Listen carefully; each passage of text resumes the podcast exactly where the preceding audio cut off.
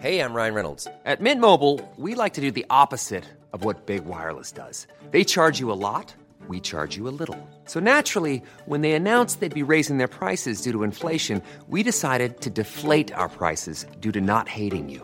That's right. We're cutting the price of Mint Unlimited from $30 a month to just $15 a month. Give it a try at mintmobile.com slash switch. $45 upfront for three months plus taxes and fees. Promo rate for new customers for limited time. Unlimited more than 40 gigabytes per month. Slows. Full terms at mintmobile.com.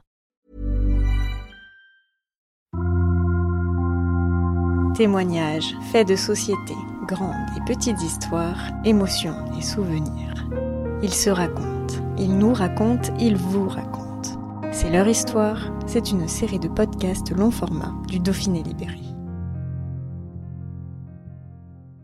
En 2001, Alexandre Caps a 22 ans. Ce jeune Isérois qui vit à Bourgoin-Jallieu s'envole pour les États-Unis afin de réaliser son stage de fin d'études dans le restaurant de Daniel Boulu, un chef français installé à Manhattan. Il se trouve donc à New York le 11 septembre. Alors moi j'étais, euh, j'habitais dans le Queens, qui est donc de l'autre côté du pont de Manhattan. Euh, du coup j'arrive, euh, je, commençais le travail à 9h, donc je passe la porte à 9h moins 5. Et le jeune homme qui s'occupait de la sécurité du, de l'établissement vient me voir et me dit Alex, il y, a un, y a un avion qui a tapé dans les tours. Bon, je dis ah bon, un avion? Je dis mais c'est un attentat ou c'est un accident? Et Il me dit on sait pas, on sait pas. Puis je fais, je sais pas, 10 mètres de plus dans le couloir. Il me dit Alex, Alex, il y a un deuxième avion qui vient de tomber dans les tours. Oh, je dis ça, c'est putain, c'est fou. Donc on sait que c'est un attentat. On s'imaginait pas de deux accidents comme ça dans les tours jumelles. Et du coup, bah, je pars euh, jusqu'au cafetier euh, me faire un café. Et le cafetier, qui est un Sénégalais euh, d'une quarantaine d'années à l'époque, me dit Alex, c'est Oussama Ben Laden. Et là, moi, je dis mais Oussama Ben Laden, à ce moment-là, inconnu au bataillon, quoi. Je savais pas du tout qui c'était. Et du coup, il m'explique, euh, ce cafetier sénégalais, que c'était celui qui était responsable des attentats de Nairobi quelques temps avant. Et du coup, bah, pour la première fois, j'entends parler d'Oussama Ben Laden. Mais c'était, je vous dis, cinq minutes après que les avions aient tapé dans les tours. Donc euh, bah là, ça a été branle-bas de combat. Euh, on s'est tous retrouvés dans la pièce qui était euh, juste à côté du, bureau du chef. Tous les salariés. De toute façon, il y en a qui montaient, qui descendaient en fait, qui descendaient jusqu'à Ground Zero pour jeter un œil. Ensuite, ils remontaient, ils nous disaient c'est horrible, il y a des gens qui sautent, qui sautent des tours, ils peuvent plus descendre. Enfin bref, le drame. Et là, on a dû rester une bonne heure et demie ou deux, je dirais, devant la télé, tous ensemble, tous les salariés du, du restaurant, tous ensemble, en se demandant bah, si euh, les proches des uns et des autres étaient bien encore en vie. Donc moi, pour la petite histoire, à l'époque, je préparais un, un, dîner pour un gala de charité, pour un chef français d'ailleurs, qui s'appelait Jean-Louis Paladin, qui est décédé depuis. Euh, et du coup, j'étais en, contact avec, euh, je crois qu'il s'appelait Mike Lomanello, qui était le chef de Winners on the World, vous savez, le restaurant qui se situait pardon, euh, au dernier étage des, tours jumelles. Et pour la petite histoire, Mike Lomanello, il, a, il est passé au travers de l'attentat puisque lui était descendu, je crois que c'était pour une histoire de lunettes ou de lentilles, mais du coup il a perdu toute son équipe et tous ses salariés euh, ce jour-là. Ensuite, euh, on est resté jusqu'à bon après les, tours sont tombés, donc là c'était vraiment euh, plus dramatique dans la dans le vécu puisque tant que les tours étaient debout, on pouvait imaginer qu'il n'allait pas avoir tant de dégâts que ça, enfin humains, de pertes humaines que ça. Ensuite, quand on a vu les tours s'effondrer, là, ça a été le drame parce qu'il y en avait qui avaient des parents très proches, voire des, leurs compagnes ou leurs compagnons qui étaient dans, le, dans, le, dans les tours. Donc là, ça a été, euh, il y en a qui ont commencé à rentrer chez eux pour s'enquérir de la santé de leurs proches. Et donc on est restés tous ensemble jusqu'à, je crois, 17, je dirais 17 ou 18 heures de mémoire. J'ai pas de souvenir précis, sachant que Manhattan depuis 9h15, je crois, je crois que ça, a dû arriver à 9h moins 5 le premier avion, quelque chose comme ça. Euh, Manhattan était coupé du monde, c'est-à-dire qu'on n'avait plus Internet, on n'avait plus de téléphone, on avait, enfin, on n'avait plus moyen de communication. Moi, j'ai pu envoyer mes des mails à des copains euh, avant qu'ils coupent en fait, en disant euh, putain, il y a un attentat à New York, il y a un attentat à New York. Mais voilà, à partir de 9h15, c'était coupé. Donc quand à 17, 18h, on est tous partis des du restaurant, euh, ben, en fait, on est tous rentrés à pied chez nous. Et quand on traverse Manhattan pour aller dans le Queens, en fait, il y a un moment, on a un point de vue sur les tours jumelles normalement. Et là, à la place des tours jumelles, en fait, il y avait absolument plus un, il y avait plus les tours jumelles, il y avait un espèce d'amas gigantesque amas de poussière. qu'on ressentait nous parce que quand on marchait et pourtant on était quand même à nous si je dis pas de bêtises on était 65e rue Grand Zero c'est gros un peu en dessous de la de la rue de zéro de Houston Street donc je dirais qu'il euh, y avait quoi 4-5 kilomètres et pourtant on avait encore on avait déjà de la poussière dans la bouche nous. Et le, le visuel c'était vraiment une espèce de montagne de poussière au niveau des tours. Voilà moi je suis rentré euh, rentré jusque chez moi où mon coloc qui travaillait de nuit lui puisqu'il travaillait dans un au Mark Hotel donc un hôtel qui était pas bien loin dormait, donc je l'ai réveillé pour dire attends il y a eu un attentat euh, ce matin, etc. Et puis euh, bah là on a vu euh, à la télé les premières, je sais pas si c'était pareil en France, mais des premières images mais complètement surréalistes avec le recul.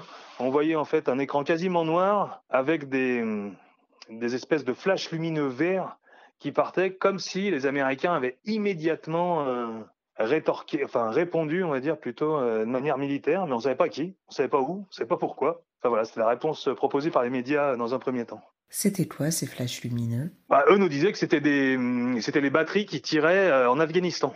Mais déjà, et là, il était, ça faisait quoi, 10 heures que, l'attentat avait eu lieu? Mais, Ouais, peut-être 12, allez. Mais pas bien plus. Non, c'est ça, 10, ouais, une dizaine d'heures, je dirais. Alors que ce n'était pas le cas? Mais non, mais c'est pour, c'est pour ça que, ouais, mais je pense qu'il fallait dire, on réagit tout de suite. Et, euh, et, pour le coup, je sais pas si j'ai encore les photos, moi, mais, mais moi, ça m'avait sidéré. J'avais pris la télé en photo en disant mais c'est pas possible. Qui peut croire qu'en fait dix heures après l'attentat, on est déjà en train d'avoir déployé une armée en train de, de balancer des, des, des, tirs en Afghanistan? Enfin, vous voyez, c'était euh, ouais, c'était assez euh, assez sidérant de se rendre compte qu'il pouvait avoir cette communication-là. À quoi ressemblait New York au lendemain des attentats ben, Moi, ce qui m'avait particulièrement marqué, c'est que pour le coup, le lendemain matin, plus un bruit dans New York, on est, moi, j'étais reparti au boulot, pas comme si de rien n'était, mais pas loin. Et là, plus un bruit dans New York, la ville qui dort jamais, bah là, elle s'était bien endormie. Puis, euh, ouais, une atmosphère pesante et glauque, c'est pas le terme, mais lourde. Les métros retournent, mais il y a plus de bruit. Donc, euh, moi, je me déplace jusqu'au restaurant euh, normalement, et c'est, il y a une atmosphère particulière parce qu'il y a plus de bruit dans New York. Donc, euh, bah, je pense que ça doit être beaucoup, de bruits à New York sont liés aux au services de sécurité en général, soit les policiers, soit les ambulances, soit les pompiers. Et là, je pense que tout le monde était tellement mobilisé sur le sud de la ville que euh, nous, à Midtown, euh, enfin franchement, il n'y avait pas de, il avait pas de bruit, il y avait rien. Ça, c'était assez particulier. Je me souviens de cette ambiance-là. Et puis surtout, après, ce qui est impressionnant, c'est la capacité qu'ont qu'ont eu les, New-Yorkais. Euh, bah déjà le enfin quelques, je sais pas si c'est le lendemain ou le lendemain, mais il y avait des queues devant les, les hôpitaux pour donner du sang. Euh, les chefs de cuisine, par exemple, sans chercher à comprendre qui allait payer, pour qui, comment, pourquoi. Ils s'étaient tous mis en ordre de marche. Ils balançaient tous des, des repas, des sandwichs, des, de la soupe dans les, pour les, ce qu'ils appelaient les rescue workers. Euh, acheminé en bateau, alors je ne sais quel star qui prête son bateau à je ne sais quel chef star qui a donc produit euh, et voilà et là ça a été la, la grande organisation de la, la solidarité américaine parce que pour le coup euh, on peut leur reconnaître cette capacité à se fédérer autour de autour de leur drapeau notamment et surtout à pas chercher à comprendre euh, de euh, je suis proche de mes sous ou je suis pas proche de mes sous. Il y a des gens qui sont en train de d'essayer de sauver les quelques les, quelques vies à sauver. Eh ben, on va essayer de leur donner à manger. Enfin, nous, c'est tout ce qu'on pouvait faire dans le cadre de la restauration. Je vous laisse imaginer.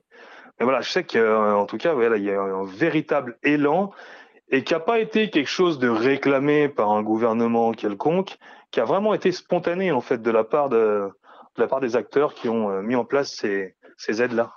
Qu'est-ce qui vous a le plus marqué durant cet événement si particulier? En fait, euh, c'était surtout la tristesse immédiate de nos collègues en fait. Qui alors moi, j'avais pas de proches dans les tours jumelles ou autres, mais moi, je me souviens de la responsable communication qui avait son compagnon qui bossait euh, dans un dans un étage élevé. Et elle était en larmes tout le long. Donc vraiment, ce qui nous touchait nous, c'était ça. Et les témoignages des copains qui revenaient de bah, des tours jumelles et qui avait vu euh, qui avait vu des mecs sauter par les fenêtres du 50e ou du 70e ou du 100e étage quoi. Donc euh, voilà, ça, c'était vraiment le, le, choc était plus enfin à mes yeux hein, je, je, je sais pas si tout le monde partage mon point de vue mais le choc était vraiment par rapport à la détresse des, des gens de notre entourage direct. On n'avait pas encore mesuré, on savait pas enfin dans mon souvenir c'est comme ça, hein, on n'avait pas encore mesuré si vous voulez le bah, le nombre de morts, l'impact sur le sur New York, sur les États-Unis, puis sur le monde. Donc ça, c'est pour nous, c'était euh, pas quelque chose qui nous est venu à l'esprit. Planning for your next trip?